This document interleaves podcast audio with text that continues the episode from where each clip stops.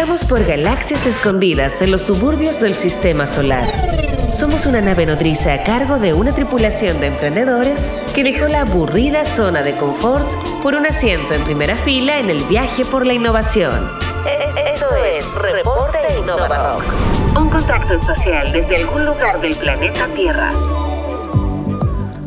Hola, hola Innova Rockers. Mi nombre es Rodrigo Figueroa Reyes. Yo soy chileno y vivo desde hace dos años y medio acá en Noruega. Como muchos de ustedes, me he conmovido, me he choqueado con muchas de las imágenes del estallido social de las últimas dos semanas.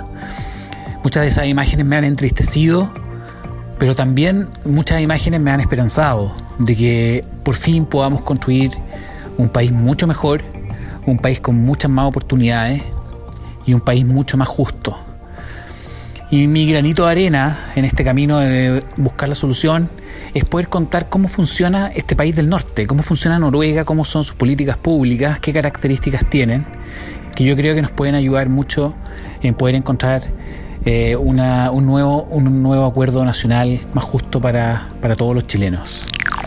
Bueno, respecto de dinámicas sociales que son interesantes de destacar y que tienen que ver con emprendimiento, innovación e investigación, eh, te puedo dar mi perspectiva, mi experiencia. Yo trabajo en una aceleradora que se llama Techstars, en un programa de mm, eh, Venture Capital Corporativo con la empresa Equinor, que es la empresa del petróleo de Noruega, que es una de las petroleras más grandes del mundo.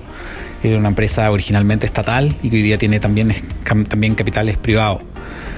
Y mm, uno de los focos que, yo creo que es súper destacable, ellos tienen un programa de innovación corporativa en la que invitan proyectos de todo el mundo prácticamente y son proyectos de altísima calidad, son de, una, de un nivel de alta tecnología que, es absolutamente de, primer nivel. Por ejemplo, algunos proyectos, solo por mencionar algunas cosas, eh, empresas de captura y utilización de CO2 que tienen el potencial de impactar eh, el, de, modificar el impacto medioambiental que tiene la operación de empresas de, energía.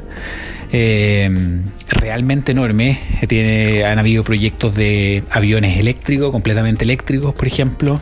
Hay proyectos que tienen que ver con baterías que utilizan materiales distintos del litio y por lo tanto tienen el potencial de ser eh, de aumentar la capacidad, de, reducir su costo de operación, etcétera. Son proyectos realmente de primer de primer nivel y es básicamente la creencia de que para poder generar cambios sustantivos en la economía y poder incrementar, por así decirlo, la productividad y, y, eh, y transformar cómo funciona una industria, bueno, los programas acá están orientados realmente a que sea tecnología realmente de muy alto potencial. Eh, una de las cosas que a mí me ha llamado mucho la atención es eh, la capacidad que tienen los noruegos de poder crear proyecto, proyecto país. Eh, el emprendimiento, la innovación tiene que ver básicamente no con un tema simplemente y puramente de creación de riqueza individual, sino que tiene que ver con la sostenibilidad que tiene el nivel de vida de esta sociedad en el futuro. Noruega quiere transformarse en una potencia energética en el futuro, no necesariamente vivir toda la vida del petróleo que, y el petróleo y el gas, que es lo que hoy día da el, grueso del ingreso a esta sociedad, sino que lo que ellos quieren es ser eh, algo más que simplemente petróleo, quieren ser una potencia energética. Y como país están invirtiendo muy fuerte, y eso incluye las empresas en las que el Estado tiene participación, precisamente para poder encontrar las tecnologías del futuro tecnologías que en 5 o 10 años más van a poder transformar la industria energética, haciéndola um, más limpia, haciéndola más eficiente eh, y, siguiendo y permitir a Noruega seguir siendo un actor eh, líder en esta industria. Eh, los noruegos tienen una institución que se llama Innovation Norway, que se parece mucho a Startup Chile, en la que invierten en proyectos de, innovación de alto potencial de empresas que son basadas en Noruega, o no necesariamente con, todos sus fundadores de nacionalidad noruega, pero que tienen que estar acá. Pero la gran ventaja de Innovation Norway es que está, tiene oficinas en básicamente prácticamente en todos los continentes. Tiene una presencia muy fuerte en Estados en Norteamérica, tiene una presencia indiscutiblemente muy fuerte en Europa, pero además tiene una, una, presencia muy fuerte en Asia, inclusive está en Sudamérica, en Brasil. Eh, y, por lo tanto es eh, un apoyo real, logístico, para las startups que tienen ambiciones de poder eh, internacionalizarse. Han habido una serie de casos de éxito, curiosamente en un, en un, país con los sueldos tan altos como Noruega, han habido algunos casos de éxito de empresas de hardware que, mm, que han saltado, que, han, que rompieron la barrera de, de, de, del mercado noruego y que se han hecho muy populares en, en Europa y Norteamérica. Eh, y, nuevamente ese es también un proyecto, un proyecto país, digamos. Los impuestos acá en, en, Noruega son muy altos, son muy altos para las personas, son muy altos para las empresas. Eh, no pagar impuestos acá eh, es muy difícil, no solo por un tema legal que es difícil de evadir, sino además por un tema de que todos pagan. Eh, realmente los ingresos que son muy bajos y que no pagan impuestos tienen que ser realmente súper, súper bajos, digamos. Aquí todo el mundo paga, los pensionados, eh, la gente que tiene seguros cesantía, etcétera, todo el mundo paga. Eh, una curiosidad es que el seguro de desempleo que tienen los noruegos es bastante generoso, dura 24 meses, va variando el monto en ese periodo de tiempo, pero en el fondo son 24 meses con cobertura.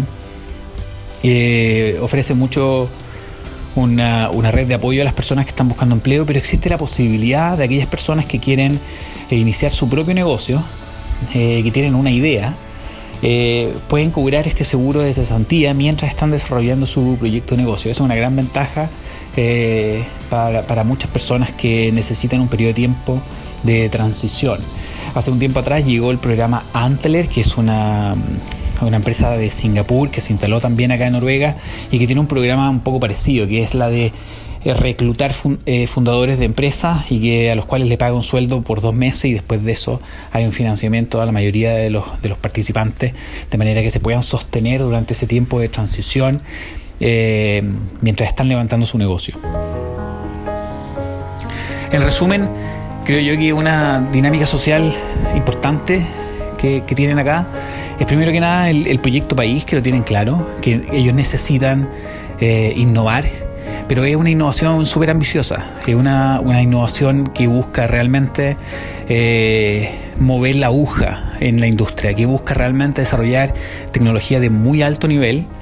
Eh, si es necesario importar talento de alguna parte del mundo, lo hacen, pero, pero siempre con el foco de que tiene que ser de muy eh, de tecnología súper avanzada de manera de poder mantener la altísima productividad eh, que, tiene, que tiene esta economía y con eso sostener el nivel de vida de la gente.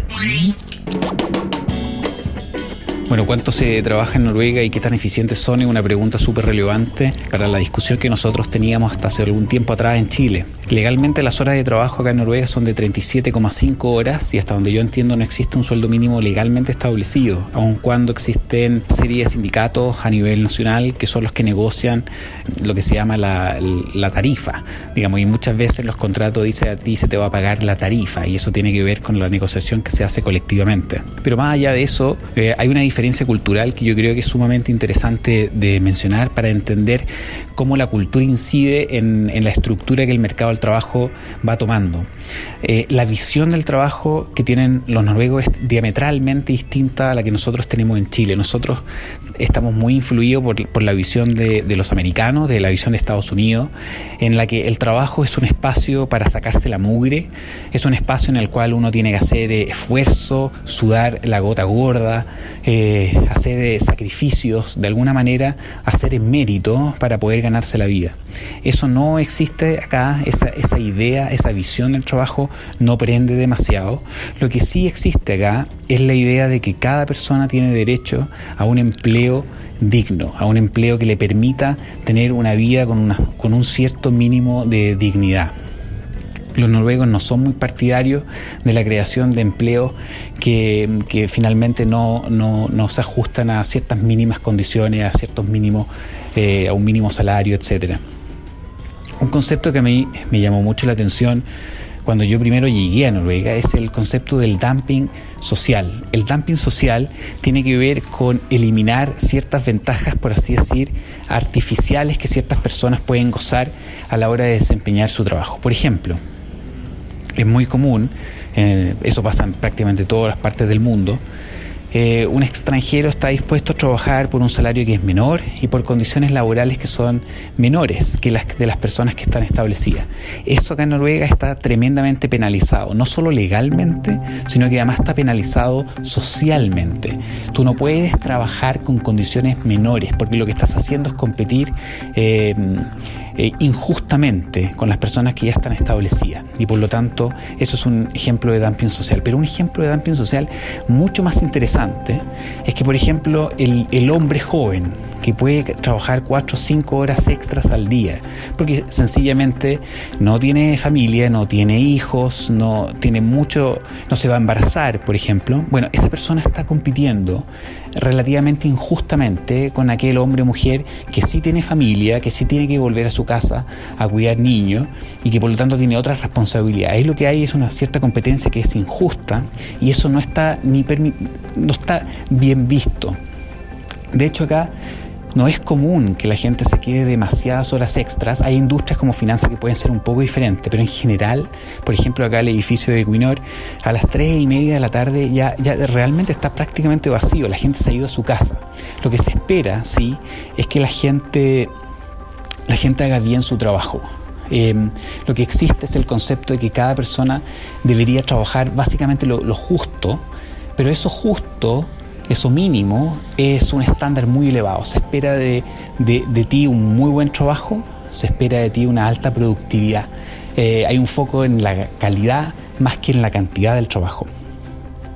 Eh, por ejemplo, así como para llevarlo a un ejemplo súper gráfico y que puede sonar inclusive un poquitito, un poquitito, un poco extraño, pero eh, acá es común ir a un restaurante, por ejemplo, en el que existe una persona atendiendo 10 hasta 15 mesas completamente sola, eh, atendiendo la barra, atendiendo la caja y además de eso limpiando el baño.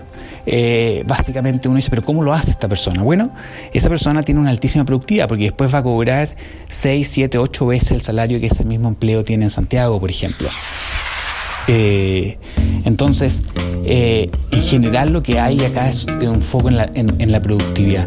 Eh, esta es una economía que está muy automatizada, todo funciona con tecnología, existen empleos que sencillamente no existen, por ejemplo, los empleos de conserjería, es algo que no existe, uno va a un edificio residencial o inclusive a un edificio de oficinas, por ejemplo, y y no hay recepción, digamos, lo que hay es un, es un computador en el cual uno se hace el check-in y está todo completamente automatizado, porque evidentemente tal vez un, trabajo como ese no es capaz de ofrecer la productividad necesaria para justificar los altísimos salarios que se pagan acá en Noruega. Respecto de eso, eh, lo, otro interesante de destacar es la estructura de pagos que existe acá. Eh, hay una estadística que es muy decidora. Acá el 20% más rico de esta sociedad Em, la diferencia que existe entre el 20% más rico y el 20% más pobre es de cuatro veces los ingresos. Para que ustedes se hagan una idea, esa misma diferencia en Chile es de 10 veces. Entonces, esta es una, una economía en la que el grueso de los salarios está súper concentrado y existen muy pocas diferencias entre, una entre distintas profesiones, entre distintos cargos, entre distintos niveles de experiencia, etc. Em, está todo está todo mucho, mucho más concentrado. Eh, así es que esas yo diría que son algunas de las diferencias que tienen que ver con cómo se trabaja eh, acá en Noruega. Es difícil responder la pregunta por la imagen de Chile. La imagen de Chile acá en Noruega está muy vinculada a los derechos humanos, a la dictadura, a Pinochet y a Allende. La verdad las cosas que esa imagen nunca, nunca se ha ido del todo eh, a Noruega, a Suecia, a Dinamarca llegaron muchísimos exiliados y por lo tanto la imagen que tiene Noruega de Chile tiene que ver mucho con eso, con las violaciones de los derechos humanos y con la dictadura eh, de los 70 y 80. Entonces, eh, creo que he visto algunos reportajes en la prensa acá que hacen un poco hincapié en la represión que ellos visualizan por parte del gobierno, también en el tema de las tremendas injusticias sociales pero la verdad las cosas que decir de que la imagen de Chile ha caído eh, es un poco difícil porque yo creo que la imagen de Chile nunca ha estado tan arriba, digamos, nunca ha sido un país, está bastante confundido con toda Latinoamérica. Los noruegos difícilmente saben distinguir la diferencia entre un mexicano, un peruano, un chileno, para ellos es un poco un package completo. Entonces, por lo tanto, es para mí un poco difícil evaluar si la, si la imagen país eh, ha caído demasiado. Lo que sí hay una cierta sorpresa respecto de la magnitud del movimiento e indudablemente eh, destacan las eh, tremendas diferencias sociales de la sociedad chilena. Lo que sí, he recibido algunos comentarios, creo que dos o tres personas, eh, no noruegos, algunos latinoamericanos, pero también otras, otros internacionales, que te dicen un poco como, bueno, ¿qué onda? ¿Qué onda con Chile? No, nosotros pensábamos que era el gran modelo, que era el modelo a seguir, que era el gran milagro. Eh, bueno, etcétera, digamos. Y, y, uno no sabe muy bien, nadie tiene un diagnóstico tan correcto, indudablemente las diferencias sociales son muy fuertes. Y, la verdad las cosas que, que, existe indudablemente, indudablemente muchas sorpresas. Yo creo que si nosotros logramos salir de esto de manera positiva, indudablemente, probablemente eso va a ayudar a, consolidar la imagen de un país que, que, no, que atraviesa por una crisis, pero que también es capaz de salir, digamos. Bueno, y con eso me despido con un abrazo para todos. Soy Rodrigo Figueroa Reyes desde Oslo, Noruega, para la nave Innova Rock.